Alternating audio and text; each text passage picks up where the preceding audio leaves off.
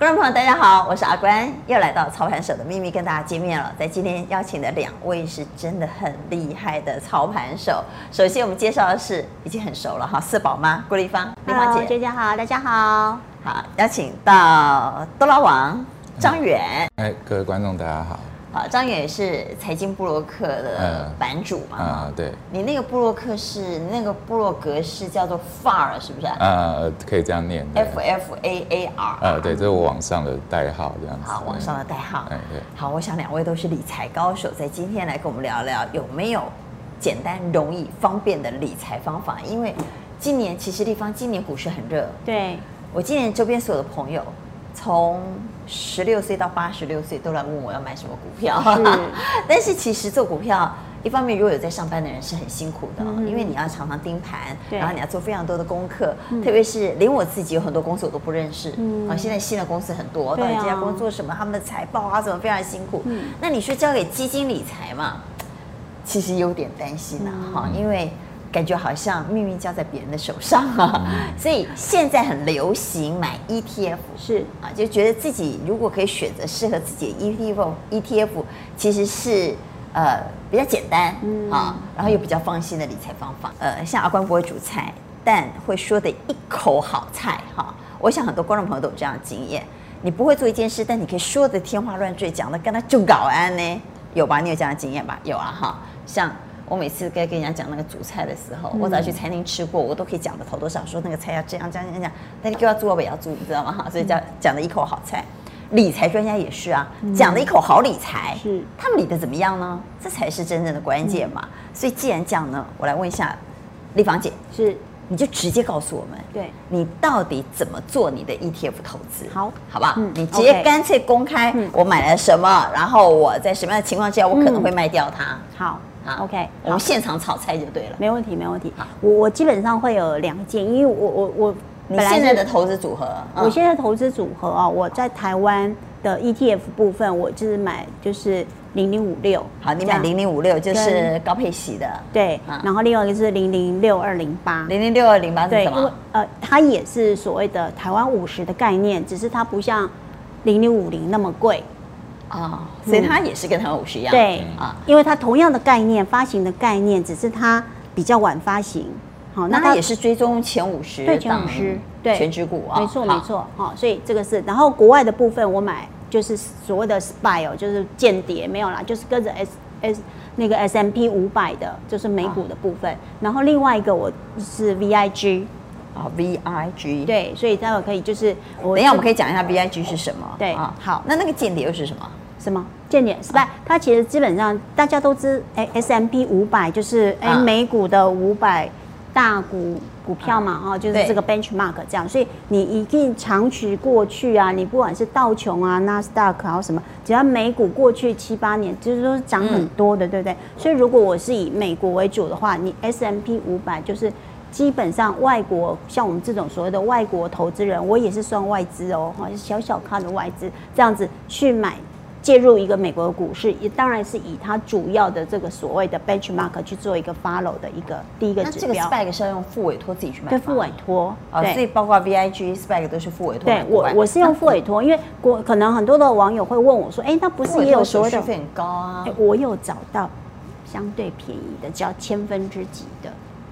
然后也没有低消的啊，就是多问多比较。其实付委托啊，就是唯一就是可能大部分的缺点就是它所谓的低消，就是我不管买多少，我都有一个最低的申购的手续费，这个成本那个就是十块或二十块美金哦，我光付这个。国内券商的这个最低的成本哦，那这个是比较吃亏的部分嘛。好，那但是为什么一定要国外？因为第一要分散风险嘛。哈，你我都集中在台股，因为我自己本身就有做台股的投资了。那如果我 ETF 太多，嗯、对，如果我 ETF 还是买台股发行的这个相关的 ETF，那我就全部一个。篮子里面鸡蛋都放在台湾啦，危险。对，所以我还是会分散到海外去。那海外我就是相对是比较大型的。然后另外一个有关的费用率，我也是会考虑的。所以我的另一档这个所谓的 VIG 的这个，其实就会牵涉到它的所谓的费用成本是相对很低的，它才零点零三。好，个别投资我们都会再来讲哈。所以丽芳姐是国内的部分买零零五六零零六二零八是哈。然后在国外的部分买 SPAC 追踪 S M P 五百的以及 BIG 哈，嗯、好，那张远呢？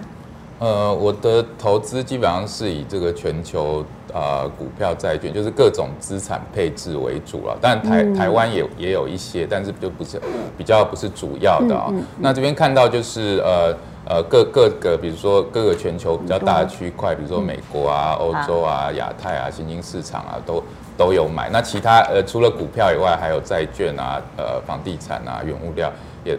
都都有配置在里面哦，所以这个是，所以你是股债平衡的概念，对，大致上是这样子。但是我看你比例还是股比较多，对不对？呃，股呃，目前来说，我看到你有美国大型、欧洲大大中型、欧洲呃新兴市场、亚太大中型。对，这个是支数啦。其实其实应该说，呃，我的标的还更多一些，这些是比例比较高的。嗯、那债券部分，就是因为那其实那个全球投资级债券，它包括的债券已经非常的多，就是呃各种。公债啊，公司债什么都包括在内了，所以所以呃，它占我比例也不不低啊。所以你比例大概是整整体上来说，我现在因为资资产数额比较比以前大，就是有前两年有调整，就是股票呃呃大盘四十趴，然后个别的股票，比如说呃刚讲房地产股啊，呃原物料股十趴，那呃剩下有四十趴是这个固固定收益，就是债券为主的部分。然后剩下还有原物料和货币类的，啊，所以你是呃大盘追踪大盘的四十趴，对对对，就是全世界各然后个别的十趴，对对。对，然后固定收益的四十趴，原物料货币的部分嗯。十趴，对对，好，这是你的配置，所以你没有买国内啦，哎，国内也有，其实应该说全球股市其实也就包括台湾啦，那但是我本来的买法是基本的概念是没有针对台湾的部分，呃有。虽然说基本上是照按照市值，就是比如说美国市值最大，占比就最高。可是台湾本来占全球大概还不到两趴，但是我是有增加，主要是说考量到第一个就是汇率的问题，就是说所有因为我大部分都是在国外，其实台币涨的时候，我的资产会下跌。嗯，所以可是台币跟台股是有正相关，所以我把台股的比占比，就是从它本来只占不到两趴，有有增加比较多这样子。这个张远完全是外资外资投资逻辑，啊、他自己一个人做他自己的资产配置，却把自己的资产搞得像是一个外资大部队一样哈。嗯、你看他还有权重的概念，有 MSCI 的概念，然后这个这个市场到底占全世界的这个权重多少，然后我就做多少比例的投资哈。所以他没有把台湾当做，就是他没有因为啊我我。单写在台湾哈，我就把台湾的比重放大，没有，它是有全球眼光在做它的资产配置。哎呀，那根本就是一个外资嘛，哈，这个呃外资自营商。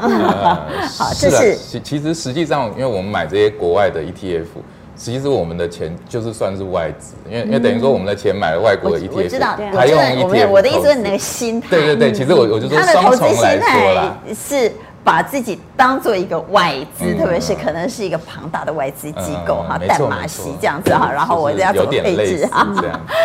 好，刚刚有见张远谈到资产配置啊，我再问清楚一点，那你的这个部位，就是这些 ETF 啦、股债的部位，占你整个投资资金的比重是多少？呃，我的呃，就是说刚刚那个，因为我们会有一些房地产投资嘛，对不对？也许我们会有一些多样化的投资，呃，有些人还会标回啊，基本上全部都在里面呢。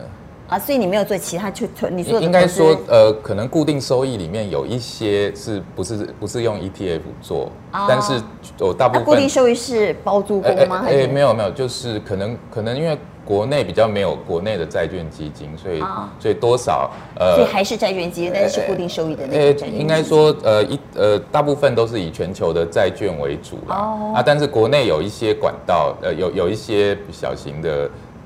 投资这样子，那比例很低啦，但是但是主要是增加一些台币的，因为因为大部因为台台湾的债券其实殖利率很低，嗯、所以所以大部分的呃债券可能都是美元计价，可是这样不太好，所以会增加一些台币的呃收益的。那你的现金部位呢？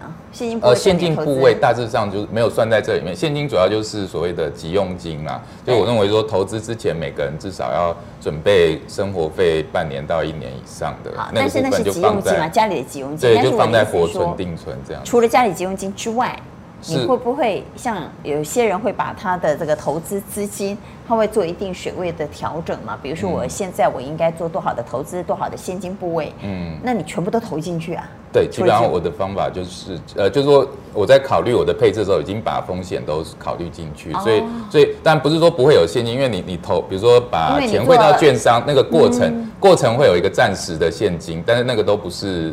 都是短期的，所以你那连接台币的债券，其实对你而言就是一种现金部位，对不对？呃，也不是，因为都都有风险。其实只要是债券都有风险，所以没风险的就是就是急用金，就是啊，你就做急用金。对对对。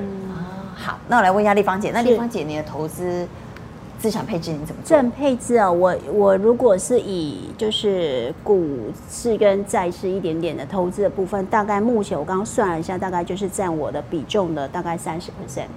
股市跟债市是三十 percent，然后我比较特别，因为我大概现金部位有四十 percent，四十 percent，因为我我认为现在基本上股债黄金对我来讲都是价格都是贵的，都涨了非常非常多，所以我都是陆续我的自己的投资逻辑，我不是像可能那另外三十部位是，现在不就是可以一些其他的资产啊？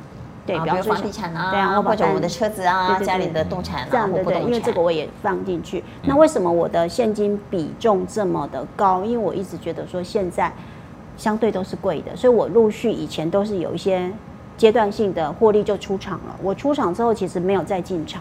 所以像我三月现金不会是高的，对，所以我三月那一波股灾有进场一点点，我也只只是拿进去小试身手，但是我大概直到五月上旬我就出全部出掉了，又回到我的现金部位了。对，我因为我在等待下一波可能市场比较有机会下来的时候，我再进场。好，那另外的三十趴里头，除了房地产啊之外，或者是我们的一般的动产之外，嗯、应该有一些保险，对不对？对啊，有一些保险，对，也有，所以这是丽芳姐的资产配置。那想赢啊，进景爱型想输，所以我们来听听风险哈。什么风险呢？我们刚刚讲的是 ETF 的风险，我要听听看个人的风险。所以先来问张远，那你有失败的例子吗？呃，应该说投资 ETF 的话，本身应该都到目前为止都只有赚多赚少的问题，没有失败。是应该说，呃，你说因为资产配置的想法就是你你的资产有成长是最重要。你说你你你十个资产里面，今天今天比如说十只 ETF 有一只是跌的，呃，整体是涨的，这样就是一个。呃，所以从你开始做这样的投资之后，到现在年年资产都是正报酬啊？不，没有没有，呃，长期投资的概念就是长期是正报酬，不会说一定会有那种很差的年份，什么都跌的啊，或者是说，呃，即使你有配债券，股票跌的比较多啊，那当然。亏损是很正常，因为短期到目前为止是正报酬。哎，对，应该说从开始做全球配置以来，这个所以某一年如果你是负报酬，或者某一档你去负报酬，你不会认为那是一种失败，因为你觉得你已经做了风险分散了。是是，这个是因为一年是一年是没有办法估计，就是一年的赚赔是呃超出我能力范围，可是十年以上的话，我觉得就没有问题。嗯，张远都不知道，对现在年轻而言。嗯投资一个月就是长期投资，对，他们现在呢都在做当冲啊，所以他们的短期投资叫做一天啊，他们中期投资呢可能是两个礼拜，他们长期投资叫做一个月啊。所以既然张远跟我说一年呢，哎，我也没有办法算他的绩效，因为一年对我来讲太短了哈，所以他的所谓长期是非常非常 long term 的啊。那 long term 来讲都是。整整体来讲，如果到目前为止是正报酬，那他认为就是成功的。这中间或有一些赔钱，或者某些年度赔钱，对他整个投资来讲，他都认为，哎，这就是应该承担的风险，而且已经被分散。好，丽芳姐呢，有没有失败的经验？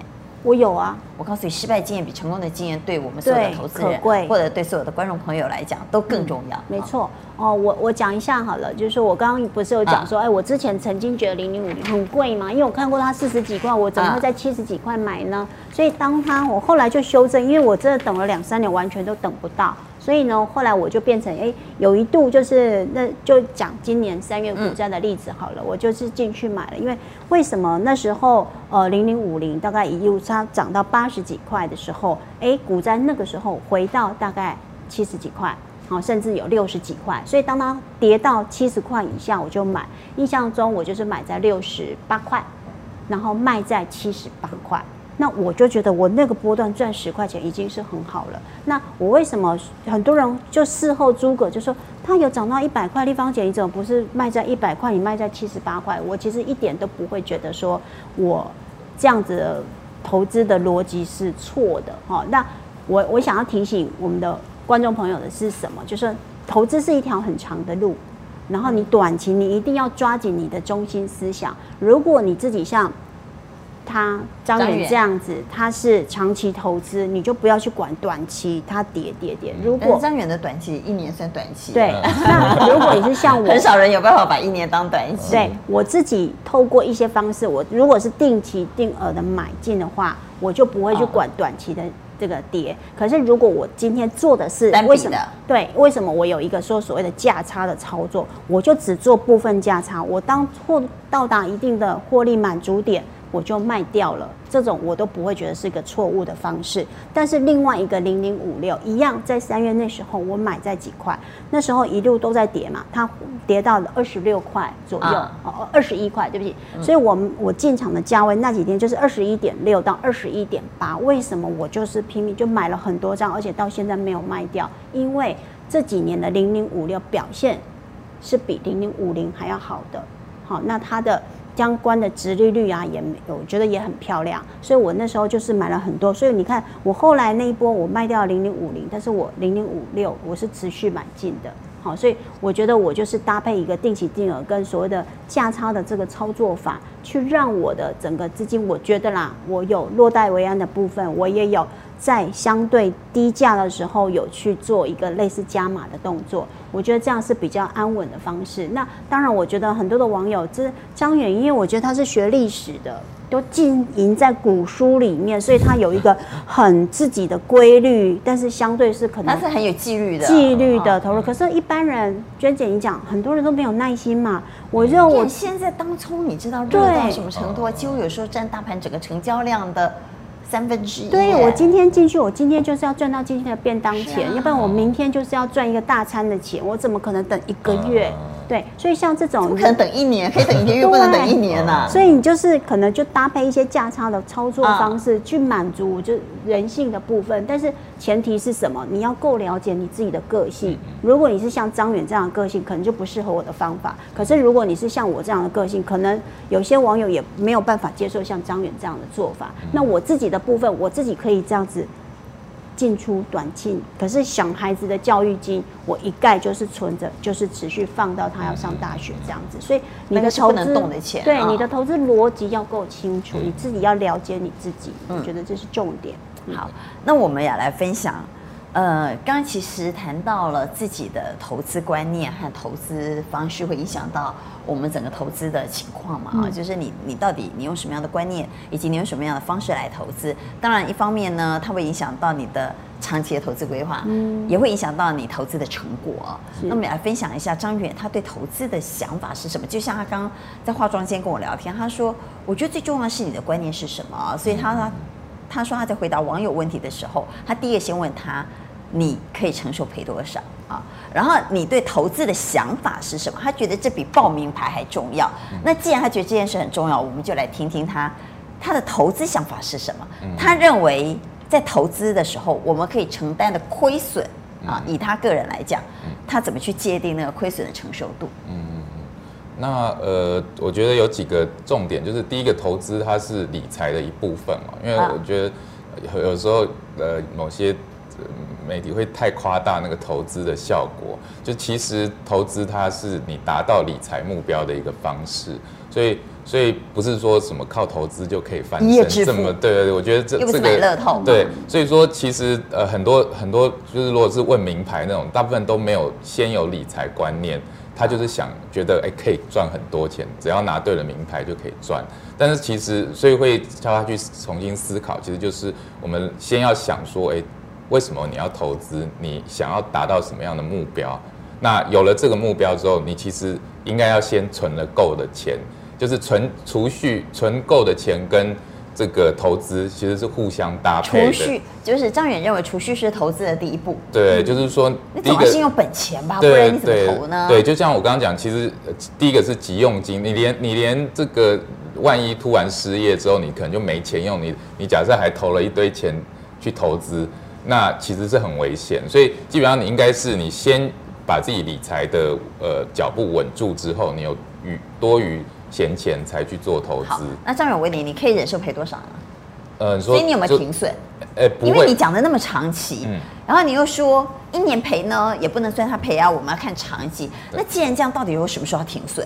呃，问题就出在这里。所以到底它跌多少是你认为你可以承受赔的风险？然后你多少你会停损？你会不会停损？呃，不会停损啊？应该就是停损啊？应该就是说，在思考自己适合的配置之前，你要先想，比如说我我如果可以接受，我如果接受跌，我的资产少了。三十趴或四十趴，是假设是四十趴，呃，会心理会大受打击，或者是什么会会影响到你。对对对，如果如果四十趴不行的话，你你的股市的配置就不应该这么多。哎，你把股市的风险定在四十趴，哎，就是最惨，呃，因为呃呃。赔到四十趴会死人呢、欸，你知道吗？他们当时认为说他们不可能赔到，他们如果认为股市有可能赔到四十趴，大概很多人一半的人要退出市场了。呃，是，所以说呃，如果你认为四十趴太多，你就是应该要配配很多债券来抵消这个。如果你不能承受四十趴的亏损的人，根本不适合投资股票。呃，不是，就是不适合全部的钱投资股票。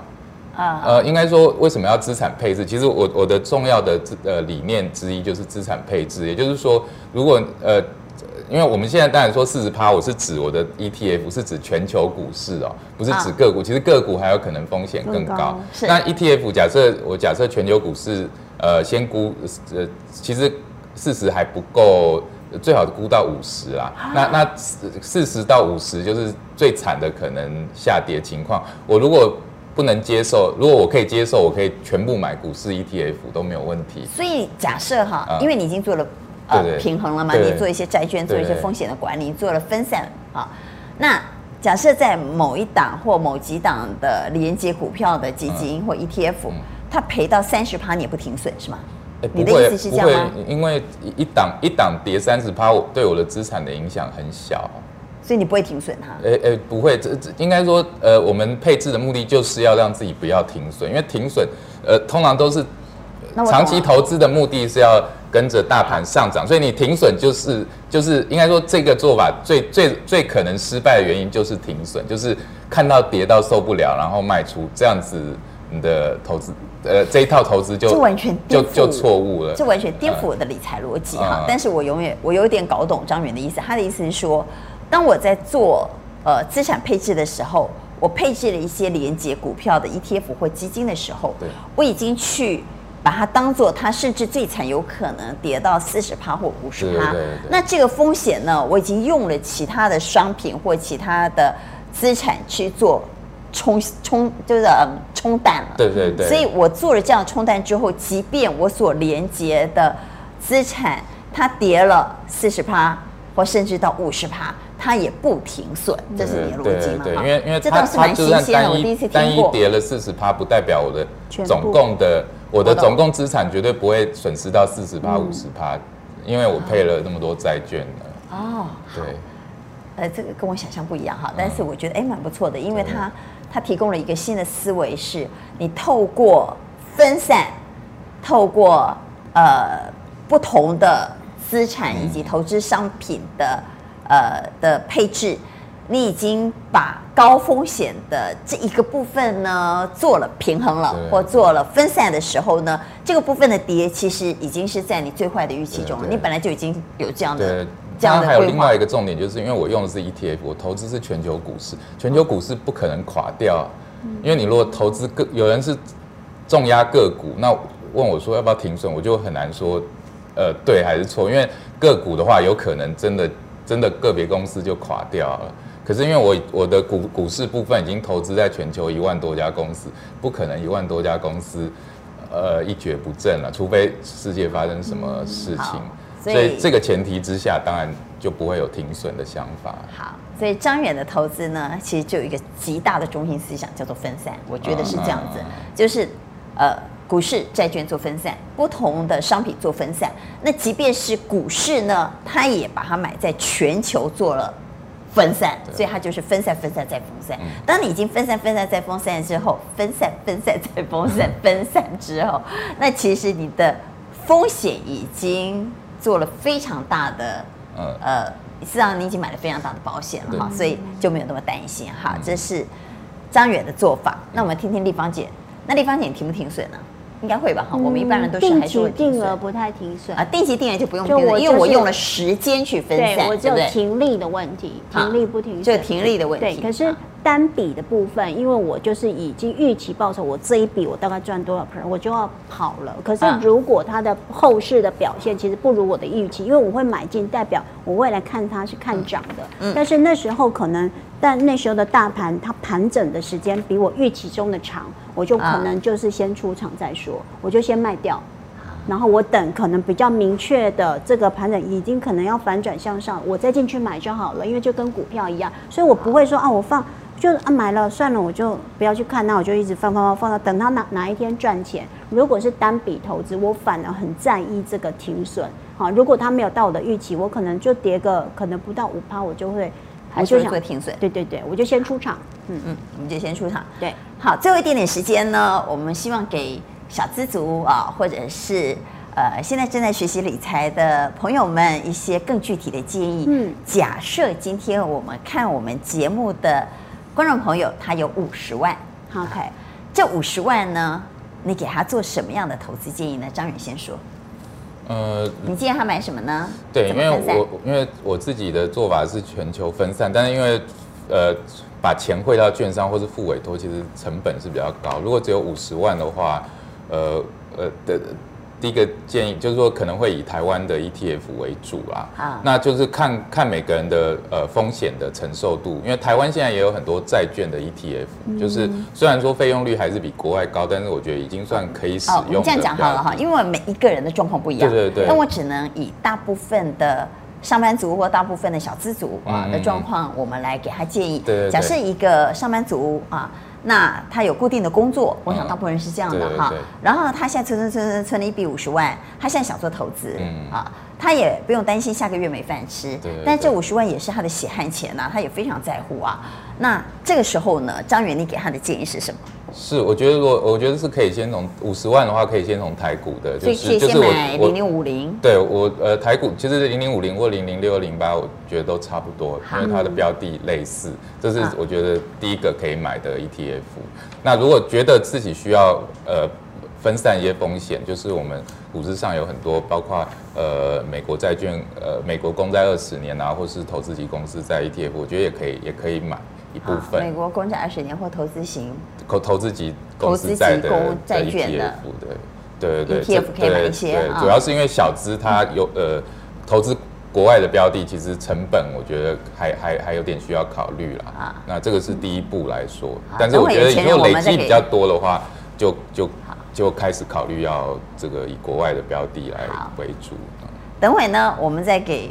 大资族建议就是，如果你的资金部位比较高，那你也可以做到全球分散，你也可以呃考虑要投资海外的投资商品的话，那我们等会再来谈谈怎么做这方面的投资，好不好？那小资组还是先给他建议来。那五十万，立方姐的建议是什么？呃，我会建议就是说，还是五十万嘛，就是以台股为主，我们爱台湾好了哈，爱台湾。所以有几个标的哦，就是说，哎，可能就是零零五六。啊，零零五六，对然后零零六零二八一样，就是刚刚也讲了，嗯，对，然后另外一个六二零八嘛，哈，对，六二零八，然后另一个我也推荐就是零零五六，呃，对不起，零零五二啊，零零五二，这个是富邦科技，那当然这一现在它已经涨很多了，那如果你是定期定额，我是觉得可以买，因为台湾还是科技岛嘛，所以百分之七十 percent 的很多的。我们整体的这个相关上柜公司赚的钱都是还是集中在科技类股。那科技它有个方有一个好处是什么？就是永远都有新的科技在研发，所以呢，这个。他们这个 ETF 投资的公司也是会换的，所以虽然它的股价现在已经是就是已经涨很多了，但是也相对的，就是说过去我们可能台湾这个这些科技的产业都是很赚钱的。那未来的这个部分，我觉得它就成长性来讲，还是比较优于一些可能大型的类股，好，那种可能有一些金融股很大型，可是它比较牛皮，可能涨不动。所以如果你可能追求一些成长性，就是零零五二，你是可以考虑的。零零五二是连接高科技的。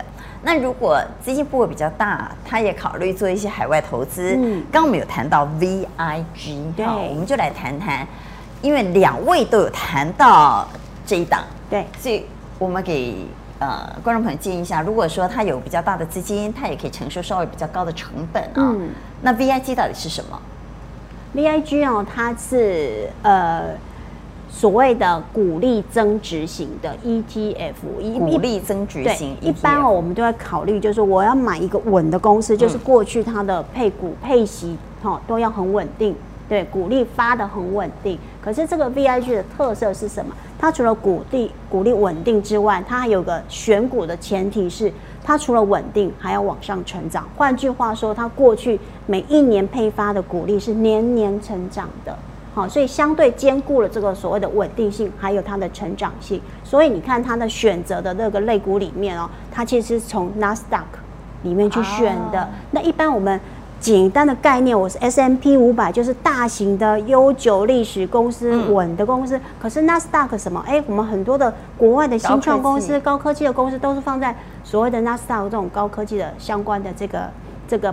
柜上嘛，这个板上去放的，所以它的这个选股的 pool，它是从 Nasdaq 去选的，所以相对的这个成长性你就可以就比较高一点。可是虽然成长，它也是会有一些我们大家很耳熟能详的哦，就像我买一些保养品牌，常常就所所谓的宝桥 PNG 啊，民生消费用品啊，胶身啊，特斯拉这样的公司吗？呃，它呃没有，它就是像百事可乐。哦，然后或者是像迪士尼，我们都会去玩的。然后像微软这样子，好，所以他又强调的是他的股利要稳定。像你刚刚娟姐讲特斯拉，它就是可能就是呃一个本益比相对很高，因为它还是要考量到本益比的部分啦，哈。所以就是说它的持股里面，它的选股的逻辑是这样子。那当然还有一些苹果没有啊。苹果股利发的不没有那么多，鼓励发的不够多，所以它就是鼓励比较多的，它才会纳入它的投资标的。对，没错，因为重视的是鼓励嘛，因为我选择的是鼓励高息，因为 I 就是什么，就是 dividend 的部分，然后 growth 就是就 G 就是我们台湾的高配息。对对对，好，所以这叫 VIG。对，那如果我们想买 VIG 啊，我们透过付委托吗？那个成本会不会很高？呃，张远，嗯。呃，我觉得呃，就是海外的 ETF 就是要看你一次买多少，嗯，因为因为付委托就是像呃刚刚讲到，就是都呃呃有所谓的最低消费，嗯、呃，这个是一般最低消费要多少？一般的啊。哦我觉得好像比较多，它好像是比如说十五啊、二十是很常见的，十五或二十万。单次。呃美金，呃就是你每每每每一次买入都要付这么多钱，就是你不管买几股十五二十啊，对，就是你不管买几股。